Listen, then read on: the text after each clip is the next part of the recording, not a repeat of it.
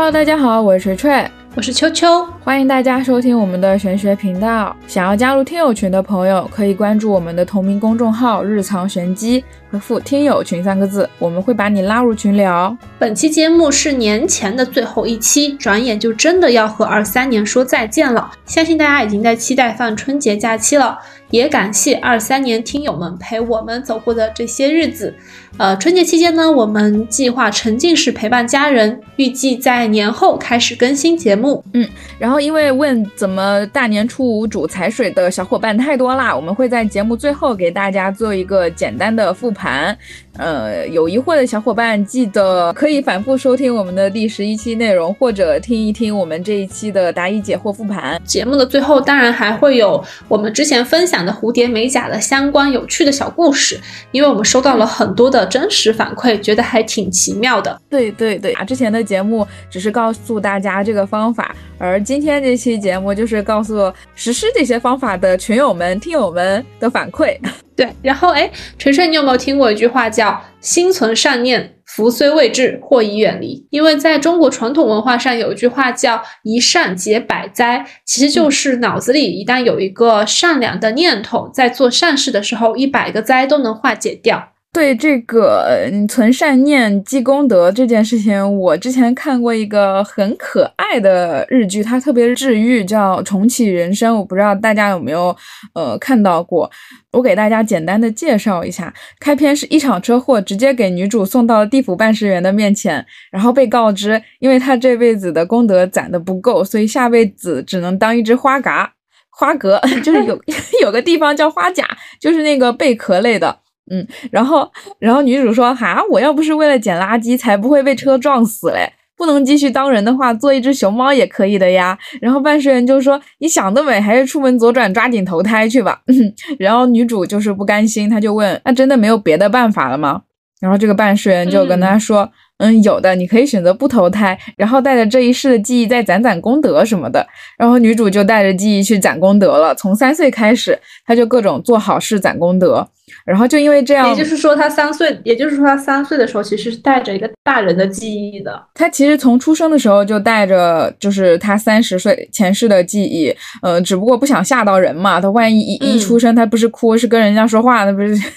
那个攒功德就又没了。然后就因为这样，他攒了这一世攒攒了不少功德，所以第二世又比第一世多活了一两天，然后又嘎了，然后然后这回到了办事员们那个面前，就是还是不能继续当人，但是这次比上次好一点，可以当一条三文鱼。于是。他就带着这个记忆又重启了一遍人生，然后因为办事员跟他说，你只要苟过四十岁就不会容易再嘎了，然后他就这样循环了四次，基本上每一次发生的除了除了发生的事情不太一样，接触的人啊认识的人其实都没有变，然后但是呢，就是第四次这这一次，他发现跟他从小一起玩到大的两个闺蜜都会在他们三十六岁左右一起死于空难。所以他就想说，在呃第五世循环的时候，嗯，去救一救他们嘛。他就跑到机场去，想要阻止这个航班起飞。那结果显然是他们会觉得他这个理由很荒谬，所以还是飞了。那闺蜜还是挂了。然后，但是到了他第六次循环的时候，他发现，呃，那时候又变到小时候了。他发现班里有个学霸的同学跟他一样，都是转世者，就是拥有这种好几次转世机会的转世者。然后这个学霸呢，比他还早是还早的循环了一世，然后他们两个的信息一比对，就发现原来在他们这个学霸第一世的时候，他们就是闺蜜，是闺蜜四人组。然后他们两个人就决定在呃女主角第六世的时候一起拯救他们的闺蜜。然后具体怎么救，我就不剧透了。总之是救下来了。然后最后最后的结局是，他们四个人在养老院一起活到了七八十岁。然后画面的结尾我很喜欢，是是一个特写，电线杆上面停了四只叽叽喳喳的鸽子。然后我觉得大家应该都能知道是什么意思。那总结下来，我自己个人的感悟就是，呃，女主前几世是为了积功德而积功德，所以她仍然只能活到就是三世三世。三三十四十岁，三四十岁，然后，然后更夸张的第二世就只比第一世多了一岁，但是，嗯，之后他是为了救人，纯粹为了做好事，纯粹为了善心而那个去积功德，就可以攒到真正的功德，就是少一些功利。当然，我们这边说的少一些功利跟利己不冲突。嗯，我我自己个人的感受是这个样子的，就是要纯粹一些的去积功德。嗯，我之前就是听你的推荐，然后看了一下，然后真的是最后就是他。能够就是开飞机，然后就是安全的时候，我真的觉得鸡皮疙瘩都起来了。就是而且是因为你已经陪着他，因为你已经陪带入了这个主角，陪着他反反复复，就是已经就轮回了很多次，然后甚至其中有几次轮回的时候，你都觉得说可能这件事情是做不到了。嗯嗯，是的，是的，但是他也没有放弃过。对对，然后但是他也没有放弃过，以至于他最后成功的时候，你会有一种由心而生的想为他鼓掌，就是那种确实是做到了，还挺难的。然后回到这个，回到这个福，然后我嗯也想跟大家分享一下，就之前还有一句话叫“爱出者爱返，福往者福来”，就是所谓的赠人玫瑰手留余香嘛。你把你的爱都给出去了，然后就会有会接收到更多的爱意向你返回来。然后如果你就是一旦有了善念。然后就会有更多的就是好的事情在你身边发生，就是所谓的这个就是福报的真相。当然，这个福报和之前很久之前的那个加班的福报是不一样的哈，就是心存善念者皆是有福人，就是其实是属于在日常生活中。做的每一件事情，说的每一句话，都在增加或者是消耗你的福报。这就是我们之前说过的“祸从口出”，就不要说一些不好的话来消耗你的福。然后有时候你会发现，呃，可能有一些很善良的人。他们做了很多的善事，但是好像没有得到世俗可见的回报，就很像嗯，之前我们看到的新闻，比如说他是一个残疾人阿姨或残疾人叔叔，但是他的所有钱都拿来捐给希望小学，你看起来他似乎没有获得更就是世俗所谓的更好的回报，比如说他没有变成亿万富翁，或者是他没有住上大豪宅。或者是他没有变得很英俊，但你一定要相信上天是会看到的，且他就是如果人生真的存在轮回，他的下一世一定会比这一世要好很多。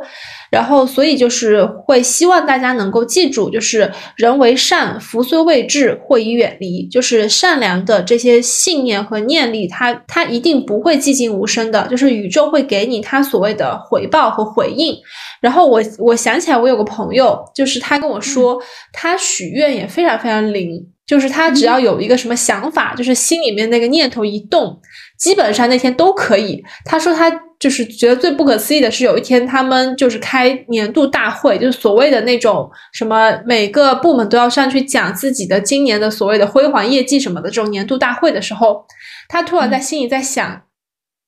那个今天能不能不聚餐解散，然后他能跟自己的小姐妹去吃火锅。他当时想完，他就觉得不可思议。但是正好他们那天的大老板，就最后压轴出场的那个大老板是甲流还是乙流？就是重感冒，然后只 能是线上投屏，然后在大年会的时候就是出来，并且就是因为这件事情，所以就是整个大公司的聚餐挪到了年后，以至于那天下午四点半就结束了这个所谓的年会，然后他就能很好的跟自己的小伙伴去吃自己非常喜欢的八合里的火锅，然后他那天就给我打电话说。我以前觉得自己许愿会就是还蛮有用的，但我没想到自己的许愿这么灵。我只是坐在下面的听众席想了一下，我今天能不能跟朋友吃火锅？没想到我们的大大老板他就已经甲流了。我在想，他是不是就是如果真的有所谓的轮回，他是不是就是上辈子做了非常非常多的好事，以至于他在求得这种生活中的小确幸的时候非常灵验。就比如说，他会想着，如果明天去露营，会希望是一个好天气，就真的是一个好天气。然后哪怕是起床的时候是那种雾蒙蒙的，但是他到达那个露营的地方的时候，都是那种阳光明媚。哦，说到这个，我又想起来，你记得之前我跟你说我去乐山大佛的时候，嗯嗯，我知道，我就我就在想，就是我希望是个好天气，能看到佛的正面之类的。然后上那个游船的时候，其实是阴天，就是云很重，雾很重。但是当那个船正好。到了那个乐山大佛的正面的时候，就是有一缕阳光从那种云层中穿下来，打在佛的身上和我们这艘船船的身上，当然也在我的身上的时候，我就会觉得说，就是你可能真的你的想法，就是神明是能听得到的。然后他如果觉得行通过审批通过，然后你的这个 愿望就会达成或实现。所以我在想，这个朋友他应该之前也是就是做了很多好事，或者他是一个善良的人，或者是他家里的长辈有那种积德行善，然后把福报落在之后的子女身上的话。嗯，所以他的这种很小的愿望是非常容易实现的。然后昨天我刷到一个帖子嘛，然后当时虽然这个帖子的标题叫做“有些东西真的要信”。然后他讲的就是一些所谓的祸已远离的事情，所以我当时联想了一下，就有可能是他们在日常中真的是个很可爱的人，就是很善良的人，所以就是上天会选择性的有，就是有选择性的去保护他们，比如说那种。嗯，比如说那种动物挡道，千万别走。就是有一些高速公路上，不是会有那种小野猪跑出来挡路，然后这种时候你就停下来等那些小动物过去，或者它如果不走，你就再多停一会儿。因为那个那个朋友就是在我的看到的这个帖子上面就说，就是他停下来之后，发现前面真的有落石，就是他就是看到小野猪，就是一个妈妈带着好几只小猪在路中间。挡路，然后他就把车停下来了。停下来之后，后面的车虽然用喇叭滴他，但他也没走，因为那个小猪没走嘛。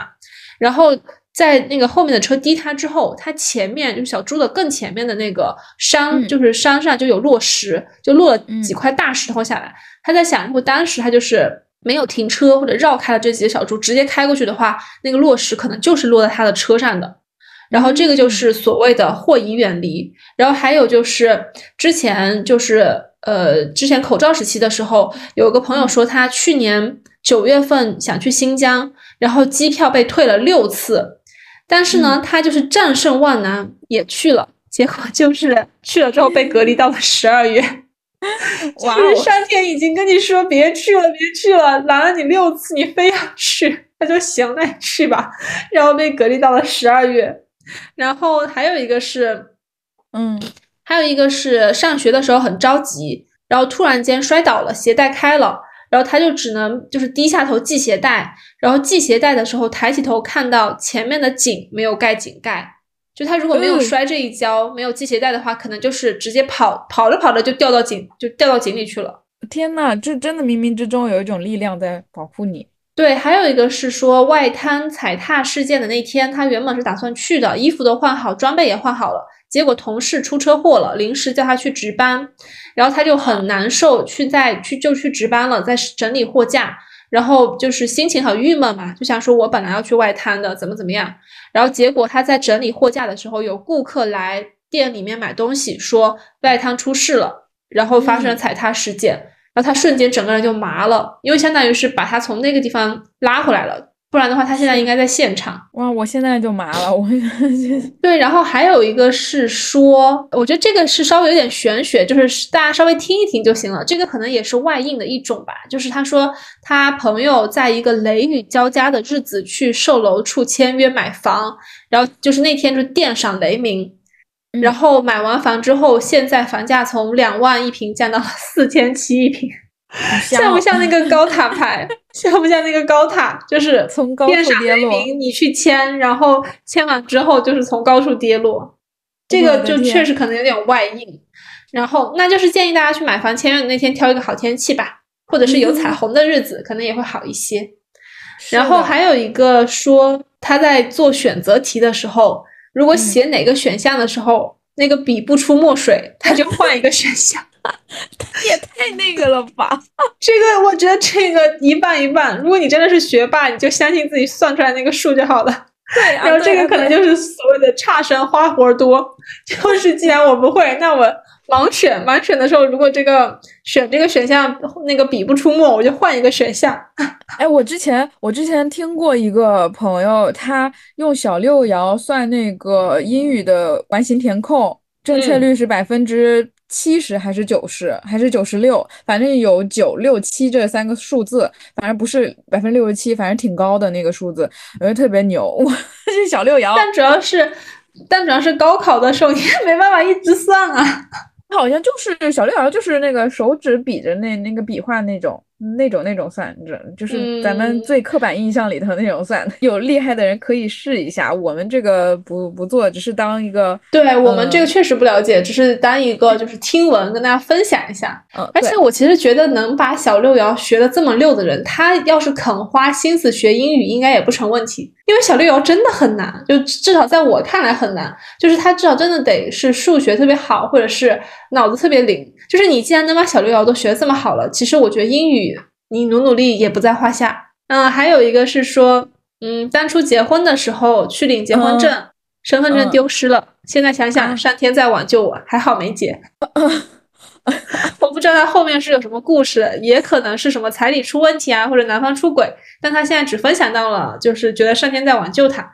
总结就是在你觉得要相信自己的直觉的时候，是可以相信直觉的，因为他说第六感从来不是莫名其妙，第六感就是所谓的宇宙传讯或者大天使在传话。然后有些事情让你做不成，真的是在保护你。所以就又回到之前，很多朋友说他为什么就是还没有谈恋爱呀，或者还没有结婚呀？有没有可能是你现在还没有做这些事情，也是因为祸已远离，就是身边的都不是很好的人，所以让他们远离了。那我们就再耐下心等一等。然后就着刚刚秋秋说到的第六感这件事情，我觉得也可以同样运用到，嗯，之前群里很多朋友会问说，怎么确定自己的喜用神？怎么确定什么样的首饰、什么颜色今年适合自己？呃，其实我觉得，不知道你们有没有回想一下，从小长到大，可能有一段时间会喜欢蓝色，有一段时间会喜欢黄色。嗯，如果有的话，其实这个就。呃，对应到八字里头，这个小知识其实是跟你的大运有关系的，所以喜用神它这个，嗯，都是要结合大运来看。那怎么？但是它这个就是确定每一年的喜用神，又涉及到付费内容。但是我们又希望，呃，怎么在不付费的前提下，能确定什么是自己的喜用神，或者自己适合什么？其实就跟第六感很像，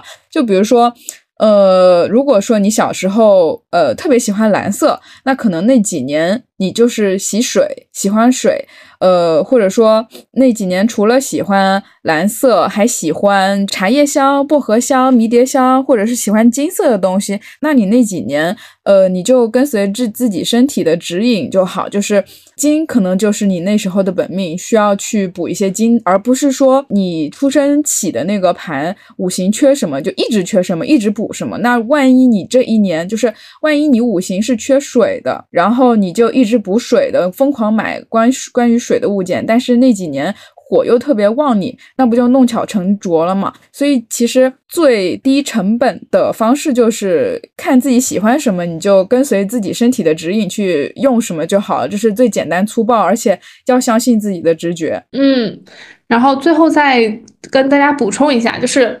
我跳一个话题，就之前咱们不是说去雍和宫许愿吗？然后我有一个朋友，有个姐姐最近也去了，然后她就来跟我说，她说去雍和宫许愿真的要稍微说详细点儿，因为之前锤锤不是说她去红螺寺许愿的时候就没说的很清楚嘛。然后我之前去许愿的时候好像也没有说的很清楚，以至于虽然接到了一个非常非常好的 offer，但是忙的不行不行的，就是所谓的那个红日中天，是真的忙到飞起。然后呢，这个姐姐虽然都听了我们的节目了，但是我觉得事情没有发生在自己身上的时候，永远意识不到就是所谓的严谨这件事情有多重要。她说她之前去呃年年尾的时候去雍和宫许愿，说希望能够多多的接项目，因为她现在是 free 嘛，然后她就希就希望说能多接一点项目，然后让自己忙起来，然后收就是赚钱也多一些。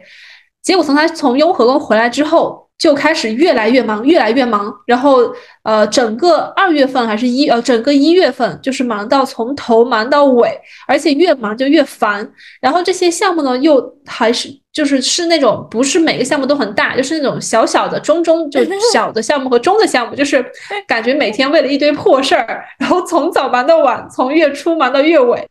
然后真的很烦。然后虽然也能赚钱，但赚的不是就是是跟自己付出的那个忙碌的程度是。不是不是，是程度是相当的，就没有是更多。那还好，就是那就还可以。然后就是真的很忙，然后所所有的那个忙碌和收获是对等的。然后呢，他就说，因为忙的真的太烦了，所以他又又去了雍和宫。然后他那天跟我说说一个后续，他说他去许愿，希望不要那么累了，然后希望有一个大活就可以了，就从头忙到尾嘛，一个项目就行。然后，然后今天，然后他说他那天回来之后，接到那个甲方的电话，说临时改了一个需求，然后过了一天需求又要改回来，就相当于让你从一到二，然后又从二到一，他就说不干了，然后这下就轻松了。然后他后来跟我说，去许愿的时候真的要说的清楚一点，不然的话就很容易被调剂。而是那种那种那种呃，希望自己呃三天不开张，开张吃三年。对。然后，而且我觉得大家如果真的就是正好过年了嘛，很多人去拜拜，千万不要只说脱单，就是你一定要说托付良人之类的，你不要只说脱单。因为脱单有可能对方就是来给你就是吃一堑长一智的，或者是对方就是来陪你一段时间的，所以我觉得大家就还是要稍微具体一点，就是不要只说多脱单，而是说希望遇见一个良人，能够有一段很美好的感情，或者是能够所谓的终成眷属或者遇到正缘都可以，就不要只说一半那个话。接下来进入到我们今天的日常玄学，在这个部分呢，希望跟大家分享一下我和锤锤之间抽月运的故事。因为之前在群里其实有简单说过日运怎么抽，就是一张牌怎么看每一天。那其实一张牌看一天是比较简单的，即使你抽到很大的牌也不用慌张，因为它只有二十四小时嘛。嗯，那我跟锤锤呢，就是我们会互相在月底或者月初的时候提醒对方，然后帮对方抽一下月运，因为。自己看月运是真的看不准。我之前记得我和锤锤是互相自己抽牌自己看，然后看不懂的时候问一下对方，结果最后我俩都达成一致，还不如直接就是互相抽对方的月运，因为首先是塔罗这个牌，它非常容易。看自己看不清楚，就是很像那种只缘身在此山中，然后看不清楚牌到底说什么，但看对方的牌就会看得很清晰。呃，我和锤锤抽一月运势是这样的，分为感情、财运、事业和健康这四个维度是我们最关心的四个维度，然后分每个维度分成三张牌，就是上旬、中旬和下旬，再补一张建议牌，一共我们会抽到十六张牌。然后温馨提示大家就是。大家可以先把数字写下来，你可以在笔和纸上或者电脑上，然后把感情、事业、健康、财运这几个字写下来，然后再把呃相应的数字先写下来，因为非常容易有重复的数字，因为它毕竟是十六张牌。有些时候我给锤锤抽着抽着，我就说：“哎，你这个数字重复了啊！”然后他重新写，我就得重新洗牌，就很想打他。所以，不管你是帮对方抽还是自己写数字，都要反复检查一下这十六个数字里面有没有重复的数字。然后我们再来看一下，呃，我们现在选的四个维度是感情、财运、事业和健康。如果你有自己特别特别关心的维度，也可以放上去。比如说你呃学业，或者是你想问的其他的问题，然后你可以把这些维度加上去。我们可以看一下一月，然后问一下锤锤，一月的这十六张牌四个维度有没有哪个特别想分享的？就是因为现在也是二月初了嘛，正好做一个复盘。我记得特别呃特别印象深刻的是有一个维度里头说到。我会在那一个月买特别多好喝的，但我当时其实是在减肥嘛，我觉得这种事情不可能，呃，因为当时你抽到的是一张圣杯九，我就觉得，嗯，怎么会？我要减肥，我在克制自己呢。可是其实事实上是。嗯，我回到家之后，呃，因为在北京，他我真的觉得北京是美食荒漠。我一回到家就点了特别多，只有在我们当地才能买到的好喝的奶茶，基本上是每种我喜欢的口味就都买一遍的那种，然后就特别抓马。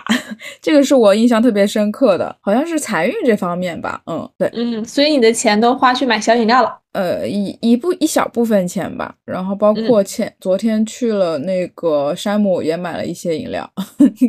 对，过年嘛，这个对，因为这个是上旬嘛，所以肯定不是你所有的钱都花在买小饮料。我是说，可能就是你的钱一大部分，或者是一小部分，或者是有一部分，它是用在买小饮料上，因为它出现了圣杯九这张牌。嗯嗯，是的。然后我记得当时抽一月运势的时候，有两个点我是印象非常深刻的，一个是感情，一个是事业。就是感情的时候，因为之前就是我对象他经常不是出差嘛，差不多十二月、十一月和十月，我见到他的时候都很少，就是可能每周见到两三天。然后你跟我说，我们俩在一月底会有一段时间就是的相处，就是两个人，因为是圣杯二嘛，就是两个人会每天都见面，然后一起就是交流，然后吃好吃的。这种感觉就是他应该在家，不然每天也见不到。然后确实是一月中旬的时候，他就跟我说快过年了，然后就是呃不想再就是接那么多活到处跑，然后就是想陪着我。所以确实是从一月下旬开始到现在，就是他都在家，就是接我上下班，陪我去玩，然后带我去吃东西，就是我俩在一起的相处的时间就非常非常的多。然后我记得感情有一张牌是那个权杖骑士。因为权杖骑士他就是想到什么就去做什么，然后风风火火的。然后我俩也是，就是我俩整个一月份的感情就是可能我们原计划就是瘫在沙发，然后晒着那个阳光，然后在在家待着，然后喝咖啡或者看书或者听音乐，然后待一下午。家里的客厅和沙发又很舒服，我就非常想在家晒太阳。然后我俩就说好。然后从从早上十点开始晒太阳到两点的时候，我突然 坐起来，我说：“哎呀，好想去买花呀。”然后他说：“那是去附近的这个十几分钟就到达的花市呢，还是我们要开车去四十分钟的那个鲜花港？”然后我说：“我要去那个四，开车四十分钟的。”然后我俩两点钟决定的，然后我俩就真的是火速的换上了衣服之后，三点出门，冲到了那个鲜花港。然后它里面有四个大棚，巨大。然后我们在大棚里面各种挑那个鲜花，然后挑了一就是一整个后车厢的鲜花，就是属于想到什么就风风火火的冲去做什么。然后就也还挺快乐的。然后当时看到这张牌的时候，就觉得真不错。就是就是就是我我发现，我从来也没有想到权杖骑士这张牌，骑士手里的这根权杖上面多长出来的草和叶子可能是鲜花。对，而且是那个马就是车嘛，你就是开着车去带了一堆的植物，就是带了那个权杖回来。而且而且我们买的鲜花不是那种小草花，就不是那种十块十五块那种，就是家附近那个花市上买那种小草花。嗯，我们是想着要过年了，所以买的就是很符合骑士牌的花，就是它是那种有有点大盆，还有有点大盆。我不知道大家过年有没有买，就是今年的年花，就是新品，它有一个叫。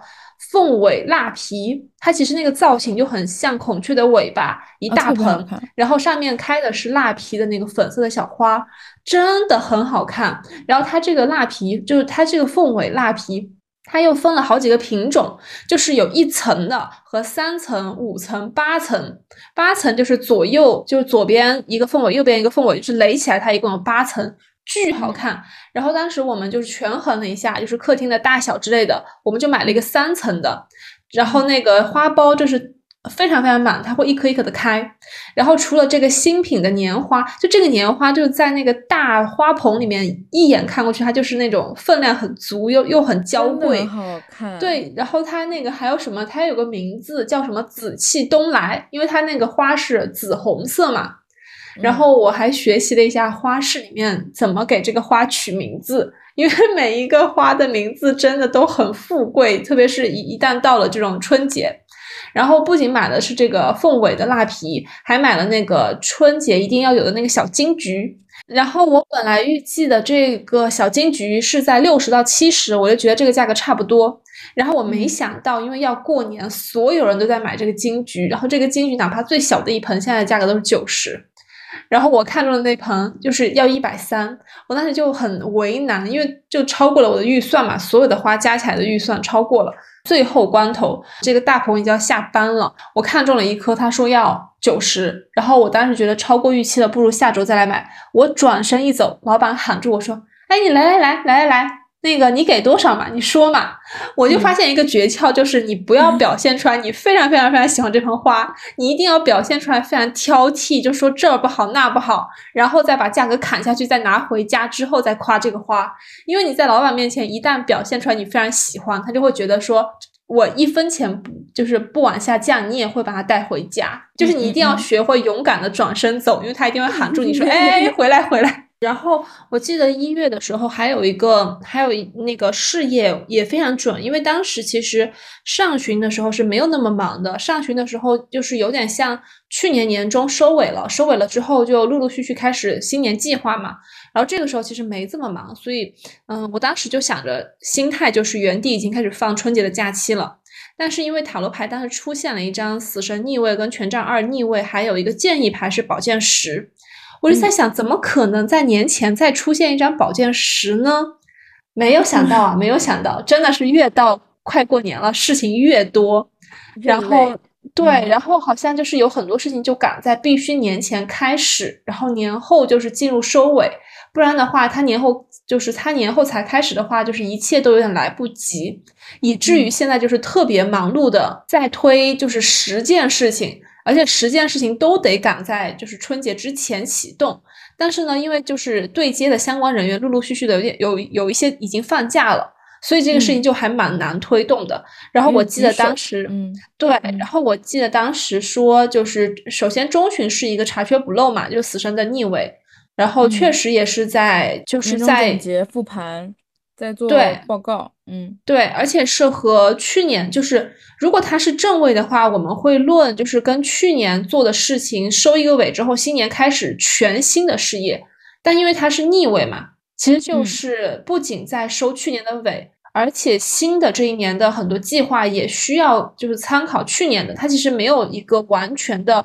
呃，斩断过去的形式，或者是它没有完全的迎来一个新模式，但是呢，他又非常希望说新的一年有新的模式，所以其实就卡在这个地方。然后包括权杖二的逆位，其实也是在说，虽然事情很多，但是不要急，先看一看，就你不要急着先动，你先看看不同的方向有什么不同的前景和规划。就比如说，嗯，这个应该是能说的，比如说就是我们找渠道。然后，如果说以前是全网宣发，就是拿我前司来说吧，不用我现在的公司来说，就是拿我前司来说，前司如果是是做广告的，那如果以往我们是全网宣发或者是冲微博热搜的话，今年可能会考虑在这种呃品牌广告和宣传广告的基础上，再带上一些是否要开始就是踏入所谓的带货，比如说小红书直播、抖音直播，是否要开始就是做一些变现的事情，或者是一些生意的。闭环就是它会有一个新的方向，而且是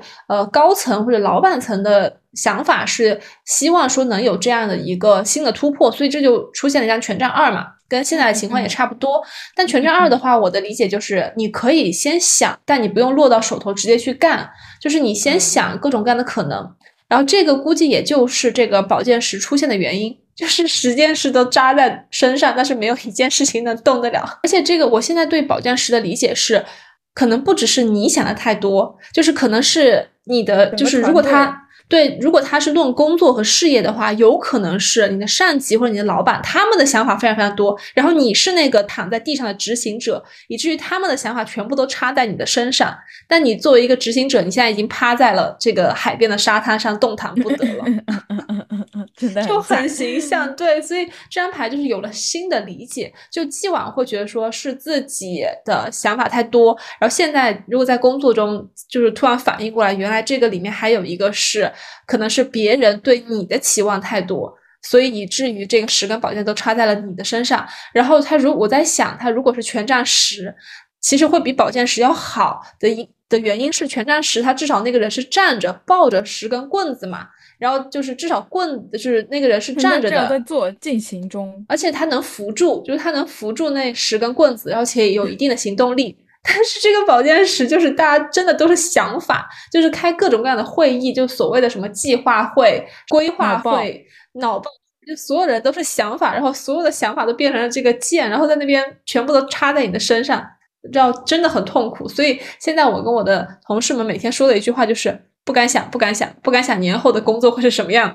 好可怕呀！对，然后所以其实对那个塔罗，就是说事业跟感，就是感情，我现在复盘的时候都觉得非常准，然后觉得很神奇的就是，明明就是七十八张牌，就大家都只有七十八张牌，但是不管谁问什么问题，牌都就是塔罗都能通过这七十八张牌来回答你你的那个问题，而且说的还挺形象和生动的。就是这个这个之前我也感慨过无数次，就是很神奇，因为七十八张牌，你不管多少张牌排列组合，都可以找到对应解答它的方式，所以我一直都是为之很震撼的。然后再说一个，我觉得特别感触深刻的就是之前给我抽的月运牌，嗯，是那个健康中里头出了一个战车牌。然后之前说，呃，你也说过我的减肥计划会停滞，可是我那个时候是冲劲最足的时候，而且我之前对于战车牌的呃理解，我只是理论上的理解，我只是认为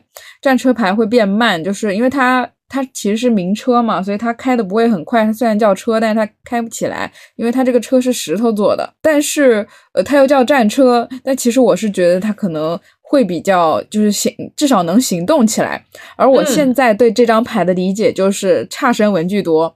就是就是啊，你所有的东西都是吗？对，就整花活，你所有的东西、所有的设备都呃完善好了，都有了，但是你就是动不起来。哎，你就是不动，就比如说你买你你你你你毛笔字写不好，你怪笔不够细，呃，但然后你那个呃减肥减不下来，你就怪啊我没有请私教，但是但是你所有都所有的器材又都买了，然后就是就是卡在那里，就是动不起来。就是我现在对战车牌最深的理解是，资源都摆在你身边了，而所有梯子也都在你身边了，但是你自己不动的话，它是实现不了的。嗯，所以其实抽月运这个事儿，首先是。一定要就是你哪怕有个塔罗搭子，就是找朋友，对，互相看牌都会比你自己看牌要好非常多。虽然我们的节目里面也会有抽月运嘛，但是其实我们节目一般就是它会抽的是，首先是大众占卜，所以它是对应的是更广泛的大众。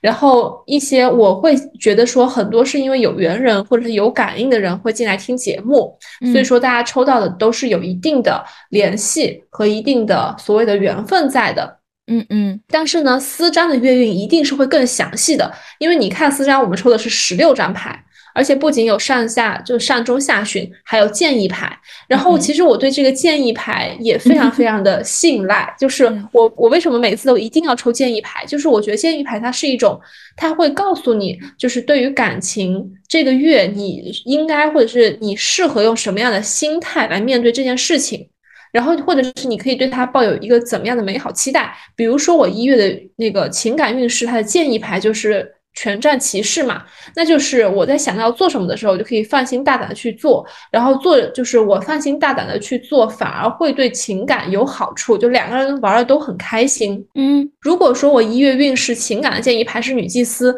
那可能很大概率我会想在动的时候，可能就是。动不如静，就是不如两个人静静待在家里看看书、煮煮茶、赏赏花，会更好很多。所以其实这个建议牌会是我每个月应对不同维度的事情的时候我的心态，包括说我上个我一月份的那个财运的那个建议牌是。新币四，所以其实，在要花钱的时候，我都会稍微想一想，是不是手里留住现金流会对自己要更好很多，或者是是不是呃，就是该花钱的时候想一想，就手头要不要稍微紧一点？因为我是一个手头极其不紧的人，就是想到什么就开始花什么钱。对，然后包括说这个，包括说事业上，嗯，你说，我想那个就着你刚刚说的新币四继续说，因为嗯呃，你抽到的建议牌是新币四嘛？嗯，然后我在健康这边抽到的建议牌是逆位的星币五。然后其实你当时好像，我记得好像你有跟我说，因为是逆逆位的星币五，其实它是要回到星币四的，就是课题上去。然后其实我在呃健康上，呃星币四的这个课题，其实跟你刚刚看到那个星币四的课题其实是等同类似的，就是收一收文具，不要买那么多。你是差生就接受差生这回事，好好练习自己的技能。行，对，然后。然后回到刚才我说的那个月运势，包括我的那个事业的那个事业的建议牌，它是宝剑十嘛，所以我会知道说，即使我再怎么想推动，也是推不动的，那就不如把心态放平，然后好好听一下所谓大家的十个想法到底是什么样的想法，就不着急翻身，也不着急把这些宝剑从身上拔下来，反而是呃把大家的想法当做一个所谓的就是百宝箱的小包袱。然后背在身上，一切都等过完年再说吧。反正这个十根宝剑插着，我也爬不动，对吧？就已经定在定在那，那就定着吧。就哎，这个真的很像那个那个白板，就扎在上面那种那个板子，那叫什么白毡板，然后都是用针扎在上面一样。对，就是那个那种破案的时候，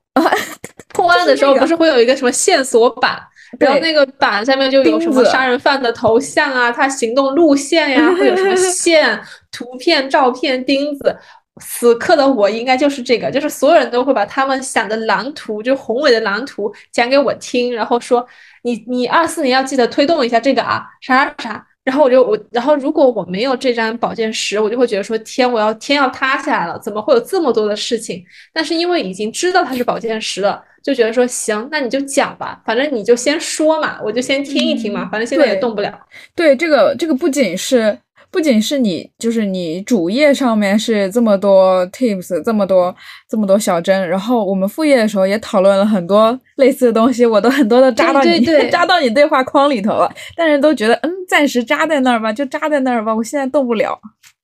是的，真的好形象，嗯。所以就是，首先是 我自己觉得抽月运的时候，首先是你要找另外的人帮你看，其次是你一定要在月底或者是第二个月月初的时候回去复盘一下，因为你只有复盘了之后，你对这张牌的理解才会更深。就像我们在很就应该在第一期或者第二期的时候，会建议大家有一个自己的塔罗文档或者是塔罗笔记本，然后你可以把每一张单牌，就是它出现过。的故事写下来，比如说，在在比如说在一月的事业之后，我对于宝剑十不是有了新的理解嘛？就有可能我在我的宝剑十这一页会写上论事业宝剑十，我很像一个线索板，然后背负了很多人背负了十个想法。就是等等这种，这样的话，在你在以后把帮自己看牌、帮朋友看牌或帮别人看牌的时候，一牌多义，然后它对应到感情、事业、健康、财运等等，它会有不同的一个示意，然后可能你就是会更能更熟悉的使用这个塔罗的语言。嗯，行，那以上就是我们对于呃一月运势的一个复盘，又到了我们的占卜环节。那么这一次的占卜，希望为大家带来一个。帮助大家选择的这样一个占卜，也就是选 A 或者选 B，可以带入一件最近想做的事情，然后来问一问是选 A 好还是选 B 好。如果是事业的话，可以问一问是留在现在的公司比较好，还是去新的公司发展会比较好。如果是感情的话，嗯，出现两个桃花的话，也可以心里想着选 A 或者选 B，看选哪个会更好。当然，也可以是。回家过年，或留在现在的这个城市，或者是回家过年，还是去旅行？相信大家临近过年，应该都有很多的选择，哪怕是买包，是买。呃，香奈儿的包包还是买 Prada 的包包，也可以二选一。虽然说成年人不做选择，只有小孩才做选择，但是如果我们面临两难的问题，应该也会希望说塔罗能够给到我们一定的指导意见。那么我们这次大众占卜的主题就是塔罗告诉你该如何选择。现在大家可以默默着想着心里面的关于一件事的两个选择，选 A 还是选 B？建议大家在心里有一个对问题的描述，比如说，我这个春节要不要去剪短发？左边选 A 是剪短发，右边选 B 是留长发，或者是我这次春节是在家过年还是出去旅行？选 A 是在家过年，选 B 是出门旅行。希望大家在心里有一个问题，以及选 A 或者选 B。然后进入到我们的关键词选择，同样会有三组关键词。第一组关键词是贵妃醉酒，第二组关键词是北美冬青，第三组关键词是大花蕙兰。这三组关键词都是我这次去买年花的时候，在鲜花市场，就是鲜花港，看到了非常非常多很好看的鲜花。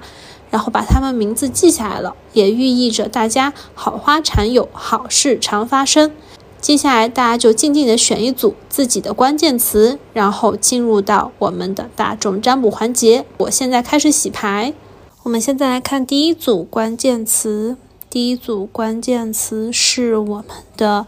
贵妃醉酒。贵妃醉酒这组牌的朋友们，看看塔罗告诉你该如何做选择，选 A 还是选 B？那目前可以看到，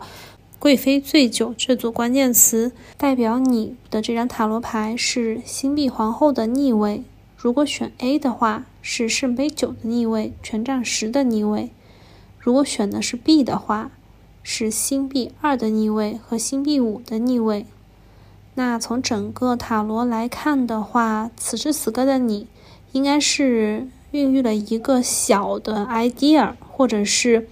你打算做一些和自己的天赋使命相关的工作，或者是你打算继续做你已经掌握的一种工作？因为这个星币皇后的逆位，它其实是有一点像传承，就很像有其母必有其女，它是一种传承的能量。而且很多事情现在已经不是你自己来做了，是你的手下有人在帮你做，或者是你是一个处于领导者。引领地位的人，你在教别人怎么做这件事情。嗯，那此刻的你是这样的一个人。然后，如果你选 A 的话，其实就是你想做的这个事情。我感觉，我隐约感觉他可能是受到了一些阻力，所以你在借酒消愁。因为它是圣杯酒的逆位，就是水杯全都倒过来了，全水全都洒出来了。所以是你最近一直在，如果你选 A 的话，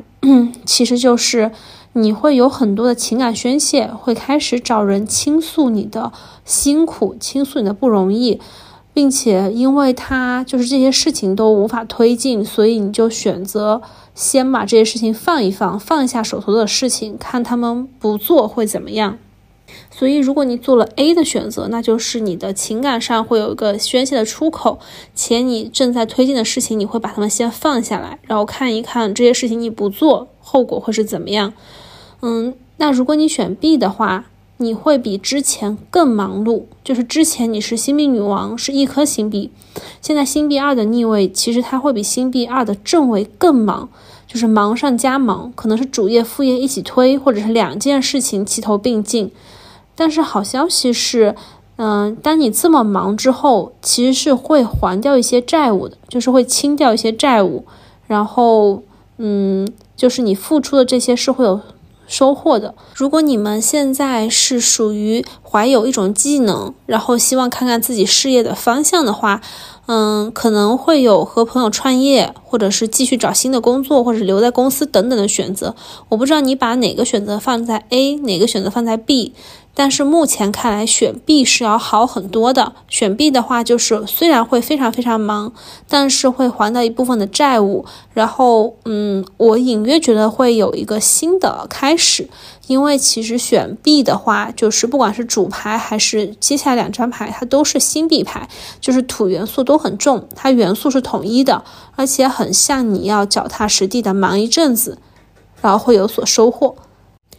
好，接下来看我们的第二组牌，第二组牌的关键词是北美冬青。嗯，我在花市看到北美冬青的时候，也觉得还挺喜庆的，非常符合过年的气氛。我们来看选了这组塔罗牌的朋友。嗯，一张牌代表你们现在是一个星币的侍从，星币侍从正位。嗯，你现在心情很好，前景很好，且捧着一颗金币，你有一个自己的 idea，有一个自己的赚钱之道，或者是你有一个自己的主意，你有一个想法，而且是一个还不错的想法。嗯，如果你们选 A 的话，选 A 的话是权杖 S 牌的逆位，权杖手牌逆位和战车牌的正位。如果是选 B 的话，是权杖八的逆位和权杖国王的逆位。那这么看，这组牌的朋友建议你们选 A。为什么建议你们选 A 呢？是虽然说这个权杖手牌逆位有一点点像，有一点点像势不可挡、快速燃烧、持续性不强，有一点空想的感觉，差一点落地性。但是好处是，权杖手牌的逆位代表着一个计划，一个新的计划，它悄悄的开始了。而且这个计划是一个全新的，不是你接着做之前的事情，它是一个全新的计划，悄悄的开始了。而且战车牌就是相比于选 B，战车牌它至少是一个大牌。然后战车牌其实就是代表着你有一个很大的呃自己的课题，其实是要去完成的。然后战车牌有可能这件事情你现在开始做，六七月份就会有答案，所以你不用害怕，你先现在先去尝试去推进这件事情，把你手里的这一个想法和这个小 idea 去给它推进，它可能会有僵持，想走也走不动的时候，嗯，但其实，但其实是一个值得去做的事情吧，就是它很像是一个。能脱困的这样一个牌，就是能带领你从圣杯，能带领你从星币骑士的这片土壤，去到一个新的环境，去到一个新的远方和未来。嗯，所以其实这组牌的朋友，我建议你们选 A。那选 B 会怎么样呢？我们可以来看一下选 B，因为选 B 是逆位的权杖八。逆位权杖八的话，就是过客之牌，你要赶路，你要走得很快。其实权杖八的逆位和战车牌它正好，我我自己是觉得它是正好是一组反义词，反义词。因为战车就是你要在正确的道路上慢慢的去走，然后虽然会走得很难，但是值得去走这段路。那权杖八的逆位就很像是过客之牌，就是什么都唰的一下就过去了，就是忙着赶路，无暇顾及眼前的风景，并且后面还有一张权杖国王逆位。权杖国王逆位的话，其实就好的地方是，不管怎么样，你还是个王者，因为它是宫廷牌，然后你有一百个胆子去做这件事情，而且这件事情稍微有点疯狂，有点冒险，嗯，然后你需要不停的去奔跑。才能去实现你的野心。然后这如果如果这组牌的朋友你们就是很想选 B，那其实会给到你们的建议是多多听取长辈和前辈的建议。虽然说这个，呃，权杖国王逆位有已经有点听不太听不太进去别人的建议了，嗯，但是只要你把你的想法好好的落地，你就是王者。嗯，所以其实这组这组牌的朋友。看到这个全站元素很多，所以其实你们的行动力和计划是有的，所以你们已经有一件想做的事情了，并且已经计划了一段时间了。现在就是看怎么去推进它，用什么方法去推进它。那我会建议你们选 A。我再小小的补充一句，因为北美冬青它这个植物看起来是花期比较长的，而且红红火火，就是这个北美冬青这个花材，就这个年花，它看起来就其实还蛮像权杖牌的，就是有那种风风火火，然后红红火火这种。就是好运滚滚来的这种感觉，所以我感觉选这组牌的朋友，你们应该也是属于火象星座，或者是行动力还蛮强，或者是有一定野心的人。嗯，那就期待你们也分享一下自己选了哪一个方向，怎么发展，然后跟我们讲讲你们的故事呀，在评论区里。接下来看一下我们的第三组牌，第三组牌是大花蕙兰。大花蕙兰就是很大朵的那种兰花，非常优雅高贵，然后放在家里当年花也很漂亮。让我们来看看这组牌，嗯，大花蕙兰这组牌，目前你们的状态出现了一个刚才出现过的牌，是权杖八的逆位。嗯，我不知道你们最近是不是自己个人的状态就比较着急，就是。嗯，是为了过年赶路回家，或者是有很多事情想赶在年前完成，或者是有很多计划在年前想要去实现，所以感觉你们在赶进度。那如果大花蕙兰这组牌的朋友们，你们如果正在赶进度的话，让我们来看看你们现在想问的这个问题是选 A 还是选 B 好呢？选 A 的话是圣杯七的正位和一张宝剑四的正位。选 B 的话是宝剑九的正位和一张愚人牌。嗯，这组牌的朋友，我们先看看选 A。选 A 的话是圣杯七的正位，圣杯七的正位很像是你可能遇到了很多理想型，就是或者是你现在眼前有很多让你眼花缭乱的选择。嗯，虽然说让你眼花缭乱，但是还挺浪漫的，或者是还挺好的。如果是一棵果树，别人面前面对的可能是一颗果子，但你面前可能有七八颗果子都在你面前，在你眼前等你去选，所以你是有的选的。嗯，如果你们选 A 的话，就建议你们在有的选的这七个选项中选好自己想要的那一个。接下来的日子就躺下来，好好的休息，稍微躺平一些，然后不要给自己太大的压力。因为选 A 的结果牌是一个宝剑四嘛，宝剑四就是一个人躺在床上，那有三个宝剑。朝着自己胸口的方向，所以就你们会有一些担忧。但是既然你们在赶路，在赶路的过程中也有的选，那你们就选一个自己最想要的。然后在接下来的日子，在整个春节期间就躺下来好好的休息，不要有太重的心理负担。因为不管怎么样，宝剑四你至少是一个像宫廷一样，就是你是有一定阶级和身份地位的人，然后能躺在一个床上，床上还有雕花。且还有一个窗户上还有这个壁纸，所以其实你是有身份有地位的。你现在能够躺下来好好休息，你就先休息一会儿。那这组赶路的朋友，如果你们选的是 B，其实就是得，嗯，因为宝剑九，宝剑九的话就是想睡又睡不着。但是呢，异曲同工之妙就是这组牌的朋友还是希望你们好好睡觉，不管你是选 A 还是选 B。然后我们再来看一下。宝剑牌组的逆位宝剑九，宝剑九的话，嗯，这个塔罗传递出来的信息是无限循环的故事。你可能如果选了，如果选了 B，那你就是不是第一次碰到这个事情了，而是很多次，它至少循环发生了两到三次。你而且这个循环发生的事情跟你是有因果关系的，你放不下这个事情，嗯，放不下就变成了一个执念，所以。就是你睡不着，你坐在床上，然后在五面思考和哭泣。那我们再来看一下最后的结果牌，是一张愚人牌。哦，我知道了，选择大花蕙兰这组牌的朋友，如果你们选了 B，你们就要做好全部重新开始的准备。它有可能是一个身份的转变，也有可能是回到回到起点，重新再来一次。嗯，但是我希望你们不要缺乏从头开始、从零开始的决心。嗯，也有可我我自己感觉啊，就是你们看这个宝剑牌，它。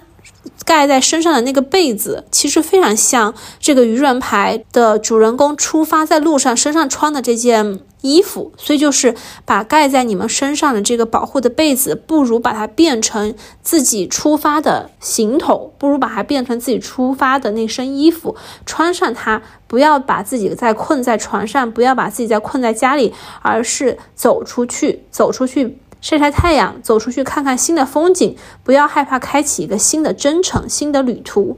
嗯，以上就是我们选择大花蕙兰这组牌的朋友们。我个人建议，如果你不害怕从头再来，你就选 B；如果你想要求稳、稳中求进，咱们就选 A。两个选项都有各自的好处。以上就是塔罗告诉你该怎么选的一些小小的参考意见。好喽，到了我们结尾的部分，正如开头我们说的，会对蝴蝶美甲和主材水进行一个小小的复盘。嗯，然后就是在群里有特别多人都说，他们做了美甲之后，嗯，就立刻有了一个四位蝴蝶美甲之后，就立刻有了一个四位数的进账。然后就是因为他这个反图底下群里的朋友就陆续都做了蝴蝶美甲，然后也陆续都给到了反馈。然后我身边有一个朋友，当时呃听着我们去做了蝴蝶美甲之后，嗯，给到了最明显的一个反馈是。他买呃球赛的那个彩票中了七百多，我 我七百多，我看到了那张图，七百七十一好像牛了。我第一，我长这么大第一次看到身边的人，呃，也不是第一次吧，反正就是嗯，长这么大第一次看到就是身边嗯女生朋友去买球赛中到这么多钱，嗯嗯。然后再一个就是我插播一下，就是我朋友跟我说，他因为他们公司在找实习生嘛，然后他总觉得说年前，因为确实马上要过年了，你看二月一号新实习生进来的话，二月九号不就过年了嘛，然后他当时都不抱希望，就说应该找不到就是这个实习生了吧。但是后来就是机缘巧合，他在一月底的时候面到了一个实习生，就是真的很不错，而且人也在就是他们公司的那个城市，然后能快速入职。他就跟我说，他看到实习生二月一号入职的时候，那个美甲上面有蝴蝶，然后他就问那个实习生说：“哎，你的这个指甲做的蛮好看的。”嗯，然后那个实习生说，就是因为。做了这个美甲，当天就接到了这个所谓的面试电话，然后收到了这个 offer，然后他也非常想去我朋友的公司，然后他就一直觉得说这个美甲给他带来了很好的运气，因为